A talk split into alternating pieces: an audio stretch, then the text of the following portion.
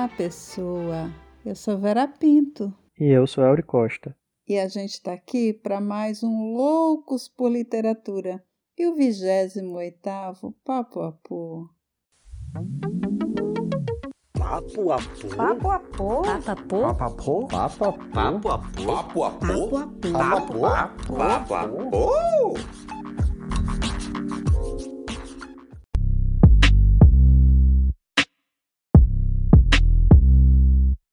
Making off. Oi, Elri. Vamos combinar a carta do próximo Loucos? Oi, Vera. Eu estava aqui pensando o que a gente podia fazer e me lembrei de um livro de cartas que eu ganhei de um poeta amigo meu, é, que são cartas trocadas entre Clarice Lispector e Fernando Sabino. Foi muito engraçado que eu ganhei este livro no meu aniversário de 42 anos. E essa pessoa chegou com o livro, me deu de presente, com a dedicatória, né? E aí, quando eu fui ler a dedicatória, eu tive que afastar assim para ler, porque foi a primeira vez que eu percebi que estava com a vista cansada. E foi horrível a sensação.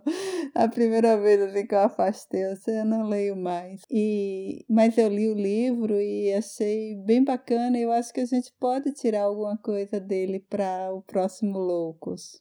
Ah, eu conheço sim, Vera. É, eles tinham uma amizade muito profunda, uma amizade muito intensa, e é curioso como eles se conheceram. Ele recebeu um livro dela, né, que era o Perto do Coração Selvagem, e estava autografado por ela e tinha uma dedicatória para ele, que na época era um escritor jovem, iniciante. E eles dois eram amigos do Rubem Braga. E aí, anos depois, o Rubem Braga apresenta a Clarice e apresenta o Fernando Sabino, e eles se tornam muito, muito, muito amigos e começam a trocar várias cartas. Inclusive, essa troca de cartas entre os dois ela só foi interrompida durante um período curto que os dois se encontravam no mesmo estado. Eles estavam morando no Rio de Janeiro e aí eles pararam, né, porque eles estavam se encontrando não tinha necessidade de escrever cartas, mas quando eles estavam em outros estados ou até em outros países, eles trocavam cartas intensamente, e esse livro é só a troca de cartas entre eles. Provavelmente você sabe de tudo isso, né? Eu acho que você deve ter procurado a respeito disso, e no livro retrata bem essa amizade entre os dois. É, mas é bem legal o livro, é bem interessante. Eu não cheguei a ler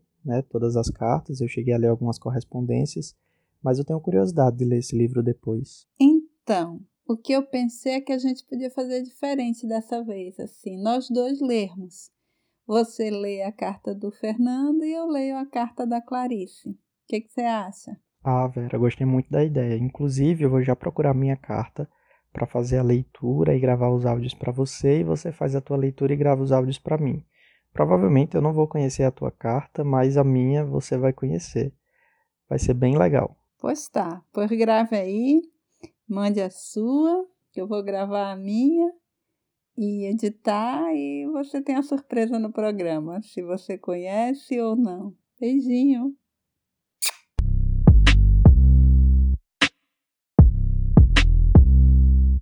Gravando.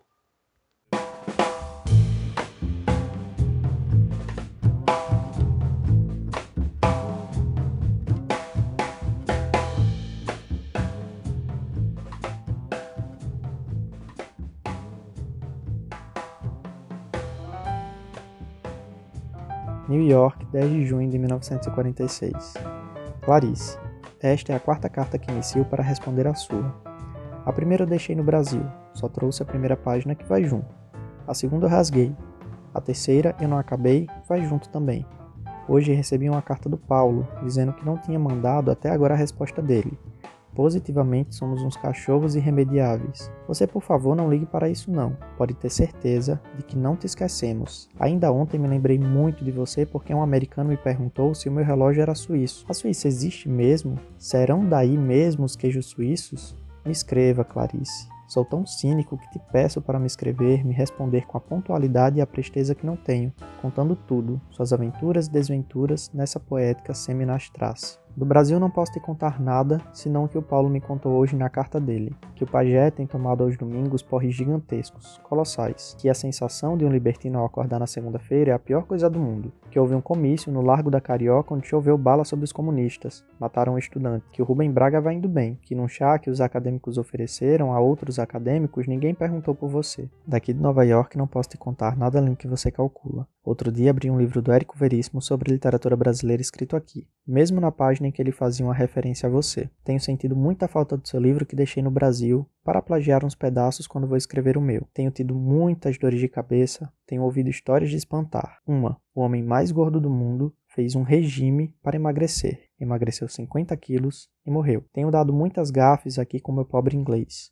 Uma, entrei numa drugstore para comprar um remédio para dor de cabeça e acabei levando a loção para cabelos. Tenho tido muitas surpresas. Uma, todo mundo aqui em Nova York é brasileiro. É preciso muito trabalho para ir a algum lugar e encontrar um americano. Tenho tido muitos pesadelos. 1. Um, ontem sonhei com um rato encravado na parede e inchando de tanta dor. Tenho reformado muitos conceitos. Por exemplo, o Jamie O'Valley não é tão chato como eu imaginava. Tenho imitado o Otávio de Farias em tudo que ele não faz. Tenho feito descobertas importantes. Por exemplo, o pecado é simplesmente tudo o que Cristo não fez. Tenho conhecido sujeitos famosos, por exemplo, Duck Ellington. Tenho tido muitas saudades de minha filha. Tenho tido muito pouco dinheiro. Tenho tido muitas oportunidades de ficar calado. Tenho tido muita decepção com os correios. Tenho tido cansaço, saudade e calma. Tenho bebido muito, muito, muito. Tenho lido os suplementos dominicais, tenho tido vontade de voltar, tenho escrito muitas cartas para você, tenho dormido muito pouco, tenho xingado muito Getúlio, tenho tido muito medo de morrer, tenho faltado muita missa aos domingos, tenho tido muita pena de Helena ter se casado comigo, tenho tido muita dor de dente,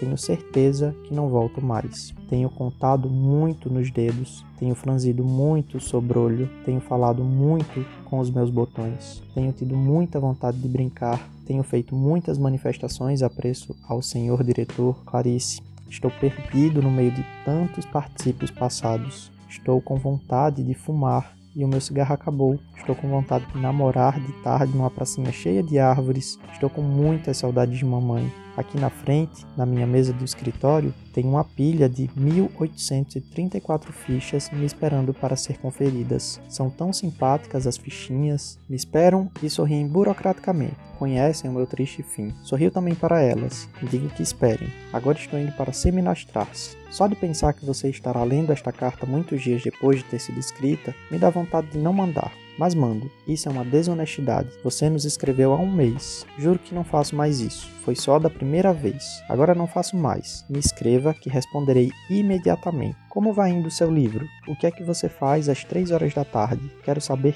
tudo, tudo. Você tem recebido notícias do Brasil? Alguém mais escreveu sobre seu livro? É verdade que a Suíça é muito branca? Você mora numa casa de dois andares ou de um só? Tem cortina na janela ou ainda está num hotel? Oh meu Deus, Seminastrar-se será simplesmente um hotel? Qual é o cigarro que você está fumando agora? Pipocas, Fernando. Clarice, em Belém procurei no hotel uma carta do Mário para você. Não encontrei. Eu delirava se pudesse te dar essa alegria. Tinha certeza de encontrar e não encontrei. Manuel Bandeira é um sujeito muito triste, Clarice. Também não me despedi de muita gente. Também me esqueci de muitas coisas no Brasil. Quando eu era um menino, chupei uma vez tanta manga verde que fiquei doente de cama por mais de três dias. Faltei ao grupo, só vendo. Eu tinha um coelhinho chamado Pastoff. Um dia, meu pai pegou o coelho e deu para um amigo. Fiquei triste mesmo, chorei muito. Papai foi muito mal. A coisa que mais gostava era no tempo de frio sair fumacinha da minha boca. Pipocas, Fernando. Clarice Lispector é uma coisa riscadinha sozinha num canto, esperando, esperando.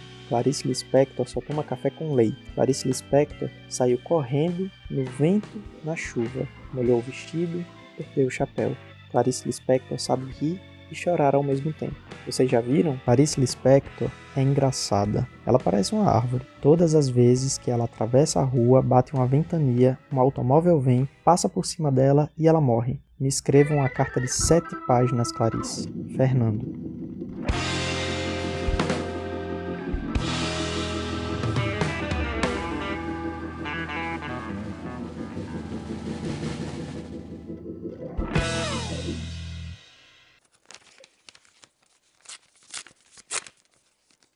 Washington, 25 de outubro de 1954.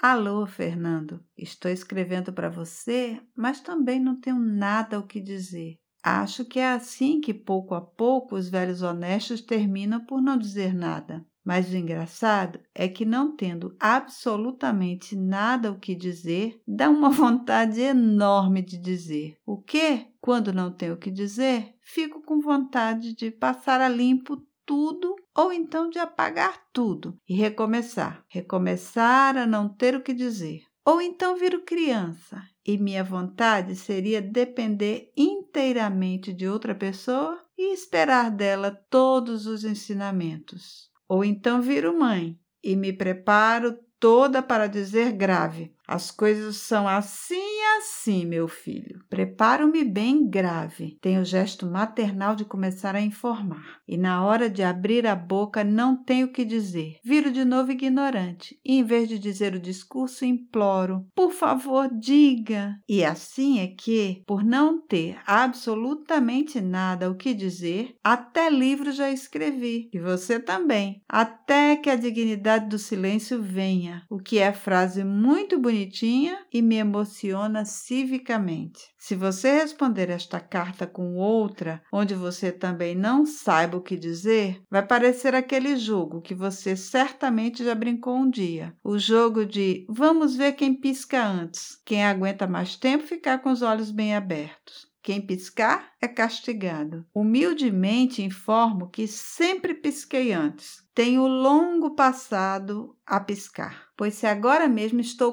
quase piscando. Não seja preguiçoso, Fernando, e me escreva, mesmo que nada tenha a me informar. Não sou exigente, quero carta apenas. Também para lhe escrever de vez em quando e mandar para você a minha amizade. Abraço da Clarice. Com maior tato e savoir-faire, informo-lhe que deve existir à venda nas boas casas do gênero algum manual de perfeito correspondente e que ajuda muito nas missivas, sobretudo quando não se tem o que dizer.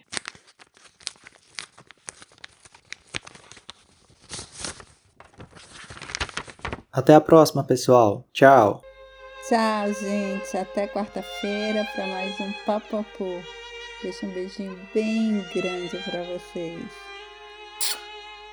As cartas aqui apresentadas foram retiradas do livro Fernando Sabino, Clarice Lispector, Cartas Perto do Coração, de Fernando Sabino, editado pela Saraiva em 2001. As músicas instrumentais que você ouviu são da biblioteca de áudio do YouTube e os efeitos sonoros são do site freesound.org. O Papapô é um projeto sem fins lucrativos nascido durante a pandemia para levar veganismo, arte e ciência até você. O Loucos por Literatura é elaborado por por dois voluntários desse projeto. Euri Costa, que junto comigo, Vera Pinto, realiza a produção, o roteiro e a apresentação. A edição deste episódio é feita por mim. O Papapô tem ainda três mulheres trabalhando para você, que nos ouve e nos vê nas diversas mídias onde estamos. A coordenação digital e o design é de Natália Araújo, a edição de vídeos é de Priscila Simas, que também é assistente de produção, e Hanna Néria, nossa editora freelancer. O Papapô é gravado e editado em casa casa para manter o distanciamento social e preservar a vida.